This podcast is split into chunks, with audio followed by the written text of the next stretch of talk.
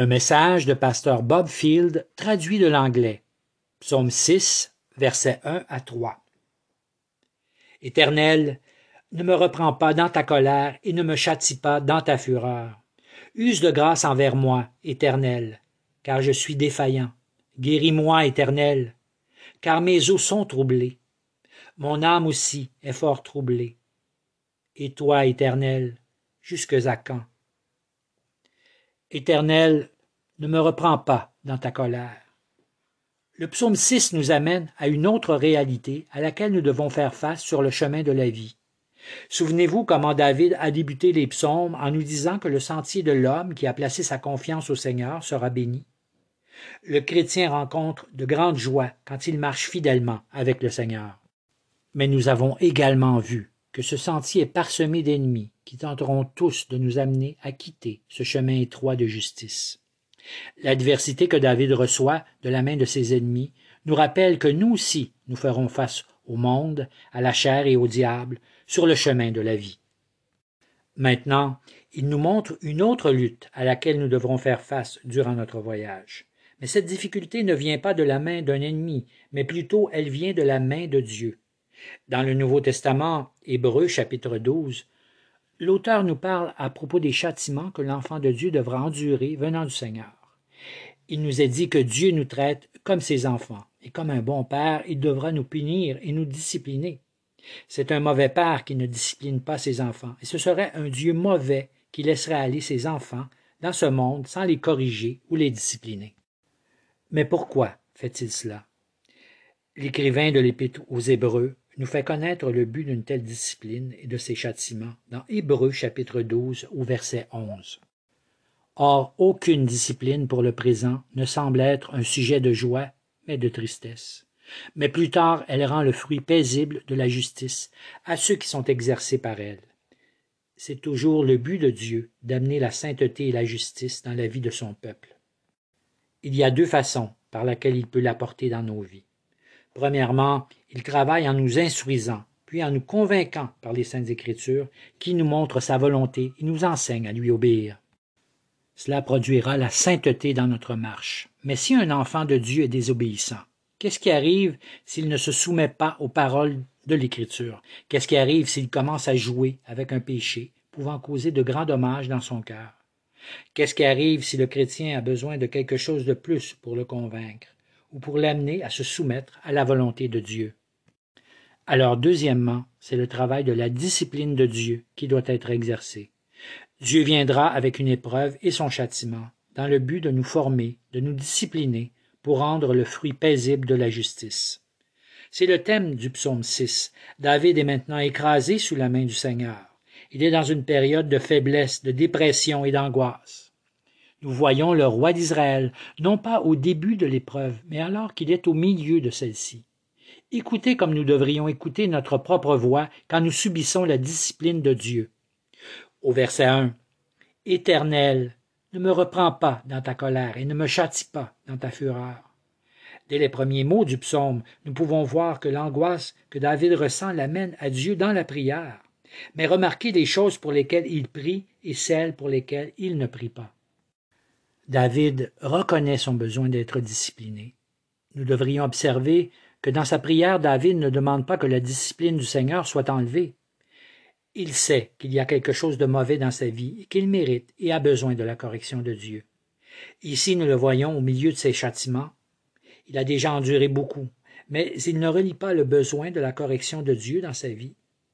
Même si le chrétien ne prend pas plaisir à la discipline venant de Dieu, il sait qu'elle vient pour une bonne raison qu'elle apportera la sainteté pour résultat. Il est mauvais pour l'enfant de Dieu de penser qu'il n'aura jamais à connaître les dures difficultés résultant de la discipline de Dieu. Quand nous tombons sous la correction de Dieu, comment répondons-nous? Demandons-nous à Dieu qu'il fasse cesser cette épreuve immédiatement?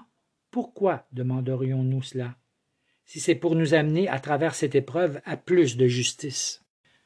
Il y en a qui sont toujours à la recherche d'une vie confortable, une foi dépourvue d'œuvre, un christianisme sans correction. Le but pour lequel Dieu nous corrige, c'est la sainteté. Il y a des temps où nous devons être désapprouvés, repris, sanctionnés et purifiés. Éviter ces flèches venant du Seigneur résulteront en une perte de bénédiction dans notre vie. C'est pourquoi le chrétien doit percevoir cette correction venant de la part de Dieu comme étant une bonne chose. Nous ne devrions jamais aller en nous plaignant et en maugréant contre la discipline de Dieu quand il a une leçon de justice pour nous dans des temps de difficulté. David ne demande pas à Dieu de retirer son châtiment. David ne veut pas être repris par la colère de Dieu. Ici, nous voyons ce que David demande réellement. Il sait que la réprimande est nécessaire et utile, mais il ne veut pas être discipliné sous la colère de Dieu. Nous devrions observer qu'il y a une vaste différence entre être discipliné par la miséricorde de Dieu et être discipliné par sa sainte colère. Les illustrations de cela abondent dans les Écritures. David connaît ce que la colère de Dieu contre le mal peut produire. Il a vu ses ennemis être détruits par elle. L'histoire d'Israël nous parle de ces mêmes occasions, quand Dieu a exercé sa colère contre eux, y apportant la destruction. Il a même connu la sévérité de la colère de Dieu dans sa propre vie. Assurément, David sait que Dieu peut le détruire et c'est ce qu'il craint. David sait à quel point ses péchés sont mauvais et une offense aux yeux de Dieu. Il sait que sa vie peut lui être reprise en un moment à cause de sa rébellion. Il y en a dans l'Église qui ont vécu la colère et la discipline de Dieu. Ananias et Saphira ont connu la mort subitement pour leurs péchés. Alors le résultat de cela fut que la crainte s'empara de toute l'Église. Il y a eu ceux de la congrégation de Corinthe qui furent tués dans la colère de Dieu à cause de leur rébellion.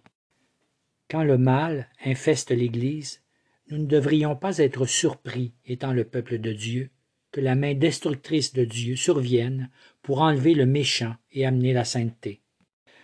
Nous nous illusionnons si nous croyons que de tels jugements et châtiments ne sont pas possibles aujourd'hui ou qu'ils ne s'harmonisent pas avec le saint caractère de Dieu. Et c'est ici que nous devrions prier. Seigneur, ne nous corrige pas avec ta colère que nous méritons, mais plutôt discipline-nous dans ta miséricorde. C'est cela le cœur de la requête de David. Le prophète Jérémie a fait la même prière dans Jérémie chapitre 10 au verset 24. Éternel, corrige-moi, mais avec mesure, non dans ta colère, de peur que tu ne me rendes chétif. Jérémie savait que si la sainte colère de Dieu était manifestée, il ne pourrait subsister. Il est bon pour les chrétiens de manifester de l'admiration et de la crainte pour la sainte colère de Dieu.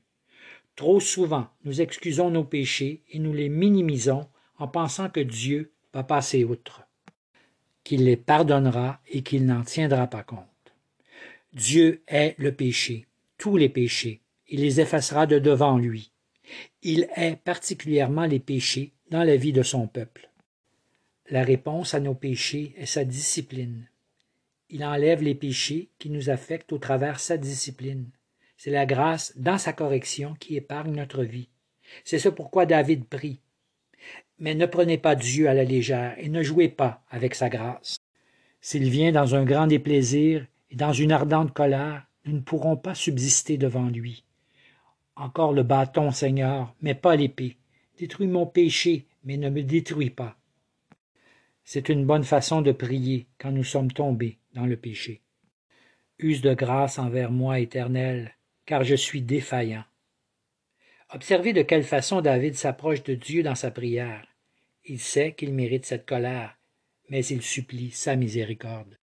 N'avons-nous jamais prié de cette façon quand nous étions submergés par des combats? Nous ne pouvons amener rien d'autre à Dieu que notre faiblesse. Nos péchés nous ont montré qui nous sommes, et tout ce que nous pouvons apporter à Dieu, c'est notre faiblesse, en lui demandant sa miséricorde quand nous passons par des épreuves et des tests. Nous demandons à Dieu d'avoir pitié de nous et de nous démontrer de la pitié dans son amour que nous ne méritons pas. Cela, c'est utiliser notre faiblesse, notre insignifiance, notre misère, pour plaider notre cause devant Dieu. Cela touche le cœur de Dieu et sa grâce. David démontre à quel point il est dans la faiblesse, en espérant recevoir de l'aide dans la miséricorde de Dieu. Car mes os sont troublés. L'affliction de Dieu fut si intense que son corps en a souffert, et ce jusqu'à ses os. Il y a des occasions où Dieu affligera la chair dans le but de nous sortir de la chute notre péché. Il y a d'autres temps où il apportera la maladie pour faire grandir notre patience et notre sainteté. Ce ne sont pas toutes les maladies qui sont causées par le péché, mais toutes les maladies ont des vertus sanctifiantes alors que nous nous tournons vers le Seigneur pour du secours. Regardez toujours aux leçons que nous apprenons dans la maladie. Quand le corps souffre, il y a toujours un message qui nous est envoyé par Dieu. Quand nous cherchons le Seigneur dans la maladie, nous verrons notre foi grandir, devenir plus forte et notre relation avec lui devenir lumineuse. Mon âme aussi est fort troublée. Non seulement la chair, mais aussi son âme et ses émotions sont troublées alors qu'il subit le châtiment de Dieu.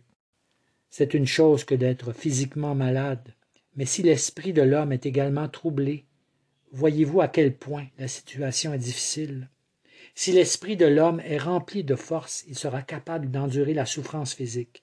Mais ici les deux sont troublés par l'épreuve que Dieu a amenée.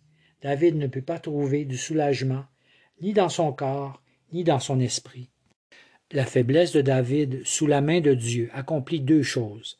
Elle propulse David au seul endroit où il peut trouver du soulagement, et elle agit comme la base sur laquelle David implore pour la miséricorde.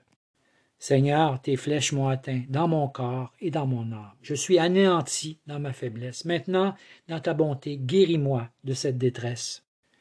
Et toi, Éternel, jusque à quand? David crie sans fin à cause de son angoisse. Il se demande jusque à quand, avant la délivrance. Il ne demande pas de mettre fin à cette épreuve et cette discipline, mais il se demande simplement combien de temps encore cela va durer, ce qui est la réaction naturelle d'une âme affligée. C'est Dieu qui détermine la durée de cette épreuve, de cette discipline. Il sait ce qui est le mieux pour nous, il pourvoira toujours la force et l'endurance pour que la justice soit victorieuse à la fin.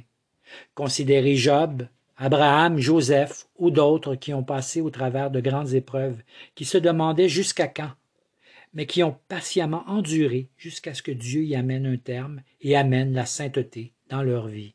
Amen.